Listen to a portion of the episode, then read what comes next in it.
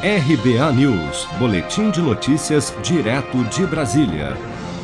Assim como várias cidades do país que já enfrentam a superlotação nos leitos de UTI, provocada pelo aumento no número de casos e mortes por Covid-19, a Prefeitura de São Bernardo do Campo, no ABC Paulista, anunciou nesta segunda-feira que decretará toque de recolher no município a partir do próximo sábado, dia 27, das 10 horas da noite até as 5 horas da manhã.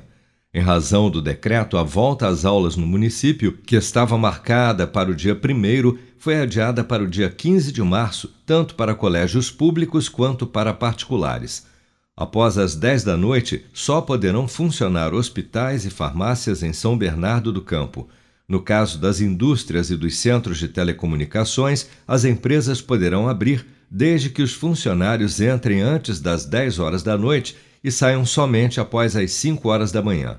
Para o prefeito de São Bernardo do Campo, Orlando Morando, o município está enfrentando o pior momento desde o início da pandemia. No primeiro pico da primeira onda, que foi em meados de julho e agosto, nós chegamos a uma ocupação de UTI perto do que nós estamos vivenciando nestes últimos dias. Nós mantínhamos 60%, 70% de ocupação, porém no dia de ontem nós chegamos a 85%, 87% de ocupação nos leitos públicos e 91% nos leitos privados, o que nos deixa muito perto de uma estrangulação e daqui a pouco a impossibilidade de continuar atendendo as vítimas. Segundo os dados divulgados pela Secretaria de Saúde da Prefeitura de São Bernardo do Campo, a taxa de ocupação de leitos de UTI no último sábado chegou a 87%, um crescimento de 50% em relação à ocupação das unidades de terapia intensiva no dia 20 de janeiro, que era de 58%.